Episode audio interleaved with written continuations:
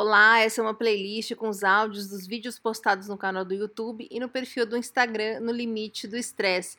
E esse é o Drops, exercício libertador de crenças limitantes.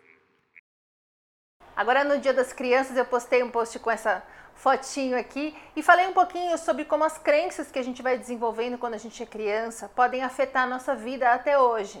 O caso mais clássico é de pessoas que não lidam bem com dinheiro, que se sabotam de uma maneira que nem eles conseguem compreender a respeito de, por exemplo, uma promoção que acaba nunca saindo, não consegue juntar uma grana para ter um pé de meia e não entende o porquê desse comportamento. E aí busca lá na, na infância e acaba se tocando, se lembrando que as pessoas à volta dela, ou alguém especificamente, falou durante um tempo, ou uma vez muito enfaticamente, que, por exemplo, dinheiro corrompe as pessoas, que todo mundo que é rico não tem caráter, ou coisas desse tipo. A sensação de não ser bom o suficiente, que a maior parte das pessoas, se não todo mundo que chega ou pode chegar a um burnout sente, normalmente é uma comparação que fizeram quando você era criança com algum irmão, com algum primo, alguém que desvalorizou você num momento em que a gente, sendo muito pequenininho, é às vezes muito literal. A gente não consegue entender que a pessoa falou por causa de um contexto específico ou porque a pessoa é, sei lá, sem noção, a gente entende aquilo como uma verdade. Criança muito pequena parece uma esponja gigante, a gente absorve tudo. E muitas dessas coisas a gente carrega como uma verdade, vira uma crença limitante a nossa vida fora. Esse exercício é uma forma de você se libertar de algumas coisas que foram faladas, que foram incutidas na sua cabeça quando você era criança e que te atrapalham até hoje. A Gabi chama esse exercício de PPP, passado, pessoas, perdão, ou pessoas, passado, perdão. De qualquer forma, tem esses três elementos e eu tenho certeza que vai ajudar você como ajuda a mim.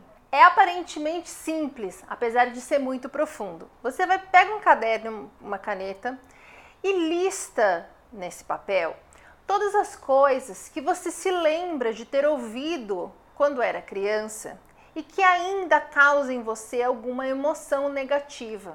Pode ser uma crítica, mas pode ser até um elogio, alguma coisa que tenha de alguma forma ficado em você uma emoção que não é boa. Às vezes a gente é muito elogiado e entende a partir dali que a gente precisa corresponder à expectativa das pessoas e aquilo gera uma ansiedade, gera uma sensação de não estar correspondendo ao que as pessoas esperam de nós, mas foi falado com boa intenção. Então, não necessariamente as coisas ruins, as broncas, as críticas, as coisas muito negativas. Coisas que, independentemente se são negativas ou positivas, fazem com que você carregue uma emoção negativa até hoje, quando se lembra daquilo. Você vai listar todas as coisas que você ouviu e quem te falou aquilo. O passo número dois é você escrever uma carta para cada pessoa que falou cada uma daquelas coisas. E por isso é muito importante que você faça esse exercício numa hora que você não vá ser interrompido, coloca o celular no mudo, num lugar que você esteja de preferência sozinho, para que você possa se dedicar a isso com calma. Você vai escrever uma carta para cada uma dessas pessoas, falando o que vier à sua cabeça a respeito daquilo. E essa carta não vai ser enviada. Ninguém vai ler essa carta além de você. Não é para mostrar para ninguém. Isso significa que você pode dar uma desopilada de fígado aí nessa carta. Tá com raiva da pessoa, quer falar um monte? Fala um monte. Fala o que você precisar falar para essa pessoa, como aquilo te afetou, uh, em que momento foi falado, enfim, o que vier à sua cabeça a esse respeito. Quando você acabar de escrever todas essas cartas, você vai escrever uma carta para cada pessoa que te falou cada coisa. Então, se uma pessoa te falou três coisas, você escreve uma carta para ela, mas falando sobre essas três coisas. Se a outra pessoa te falou uma coisa só, você vai escrever uma segunda carta para essa pessoa comentando essa uma coisa. Quando você acabar de escrever as cartas, você vai categorizar essas pessoas em dois grupos. Você vai colocar as pessoas que você acha que pertencem ao grupo de quem falou por ignorância aquela coisa para você. Porque a pessoa não tem noção do que estava fazendo na hora, não teve uma presença de espírito de, de de entender as consequências que aquilo poderia ter para você, uma pessoa que não tem nenhum repertório, que não teve estrutura, enfim, que falou aquilo por ignorância. E um segundo grupo de pessoas que falaram aquilo por amor, mas sem ter as ferramentas corretas. Falaram aquilo por amor, mas sem ter uma noção. Entra aí, por exemplo, muitas mães que tratam os filhos de uma maneira muito dura, mas por um motivo de amor. Alguma mãe ou algum pai, por exemplo, que exige muito do filho, cobra muito duramente do filho, mas porque esse pai ou essa mãe entendem que se não for feito dessa forma, essa criança pode não se dar muito bem, essa criança pode não crescer dentro de todo o seu potencial, enfim essa mãe ou esse pai talvez estejam motivando essa criança, mas de uma forma que, sem que eles percebam, causa mais dano do que benefício. Então, é uma coisa que foi falada por amor, mas sem ter a ferramenta, sem ter a noção do que poderia acontecer. Então, você vai pegar, por exemplo, eu tenho, sei lá, cinco pessoas Cada uma me falou um tanto de coisa, eu escrevi cinco cartas para cada uma dessas pessoas e eu vou categorizar. O Joãozinho acho que falou por ignorância, a Marezinha acho que falou por amor, a Joaninha acho que falou por ignorância. E você vai categorizar as pessoas nesses grupos. Isso tudo, gente, vai fazer com que você entenda, e eu tô falando porque eu fiz o exercício e realmente ficou muito claro para mim. Vai fazer com que você entenda em que cenário essas coisas foram faladas para você. E vai acontecer duas coisas. Primeira coisa é que vai ser fácil para você, ou pelo menos menos difícil do que você imagina, você perdoar essas pessoas que falaram essas coisas.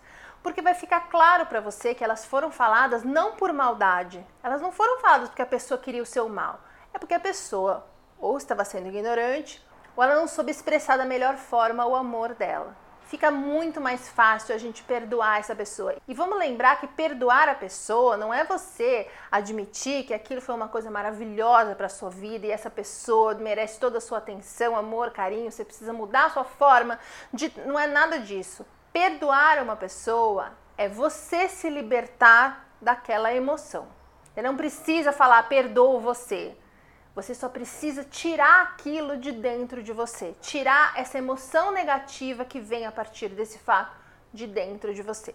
E a segunda coisa que vai acontecer é que vai ficar muito claro para você que aquelas coisas que foram faladas não têm muito sentido hoje em dia. São coisas que a gente acreditou naquela hora em que a gente era pequeno, em que a gente tinha uma percepção diferente das coisas e que a gente vem carregando sem perceber, como se fosse uma verdade absoluta. Começa a ficar mais claro o que é seu e o que é dos outros. Você vai entender muita coisa que você assumiu para você, por exemplo, essa sensação de não ser bom o suficiente. Você vem há muitos anos acreditando que você não é bom o suficiente. E fazendo esse exercício, vai ficar claro, não tem nada a ver com você tem a ver com a pessoa querendo que você melhorasse, tem a ver com a pessoa comparando você por algum motivo, a pessoa querendo motivar você de uma forma torta, uma pessoa que estava incomodada com alguma coisa, um problema dela. As coisas começam a ficar mais claras quando a gente começa a escrever essas cartas, colocar para fora o que está dentro da gente a esse respeito e categorizar essas pessoas de acordo com o motivo que levou com que elas falassem aquilo para nós. A gente vai mexendo num armário que está trancadinho ali, que a gente faz a vida inteira, não quis olhar para aquilo. Tem um monstrinho ali que alguém falou: não abre essa porta que sai um monstrinho. A gente nunca abriu essa porta. Agora a gente vai abrir a porta e vai descobrir que o monstrinho é um filhotinho. E a gente vai parar de ter medo dessas coisas. E o ideal é que depois você leve as suas conclusões dessas cartas, ou mesmo as cartas, se você se sentir à vontade, para a sua sessão de terapia. É bom você falar o máximo que você puder aquele respeito e deixar esses assuntos zerados. Você vai sentindo no seu dia a dia que você está se libertando de algumas coisas, que algumas coisas que eram pesadas antes vão ficando mais leves, que a sua forma de enxergar o que falam para você vai ficando diferente. É um exercício que ajuda a gente a amadurecer. E a recuperação de um burnout tem muito a ver com amadurecer. Tem muito a ver com a gente mudar a nossa forma de lidar com a vida de uma maneira geral, com as pessoas, com o que a gente ouve, com o que a gente conclui, com o que acontece. Que às vezes a gente tem uma ideia errada de que as pessoas que são felizes não têm problemas. Problemas todos temos. O que faz a diferença entre a gente estressar ou ver a vida com leveza é a forma que a gente aprende a lidar com as coisas. E eu acho que esse é um passo muito importante nesse seu caminho, como está sendo no meu, de deixar de estressar com tudo e passar a entender as coisas de uma forma mais adulta. Faz e me conta. Todo domingo tem vídeo novo, no meio da semana tem os drops e todos vão entrando aqui para quem prefere fingir que isso é um podcast. Perguntas, sugestões, dúvidas ou se você precisar de um ombrinho amigo, no limite do estresse@gmail.com e os meus inbox no Instagram e no Facebook estão sempre abertos e eu respondo todo mundo. Até o próximo.